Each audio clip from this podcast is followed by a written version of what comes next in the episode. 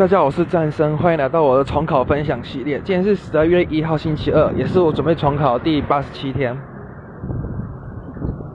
今天早上是先考简单的数学小数学的考卷，然后早上两堂课都是物理课，然后再讲是物理的学测范围。我觉得是还蛮简单，它我就主要就是讲杜普勒效应啊。只要波源移动，波长就会改变，而不是看相对。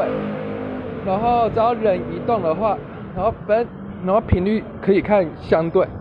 而波长是只要波源移动就会就会动，然后波速是看观察者的移动。我觉得这个还蛮重要的。我现在接下来下午两堂课上的是地科，然后今天总算把地科所有内容都讲完了。那我可能要自己找一下时间来复习一下天体，还有声音现象那个我也有点忘记，我可能要找时间再重新看一遍。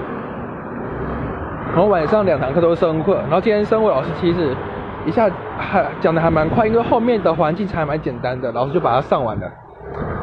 然后今天的分享就到此结束，谢谢各位。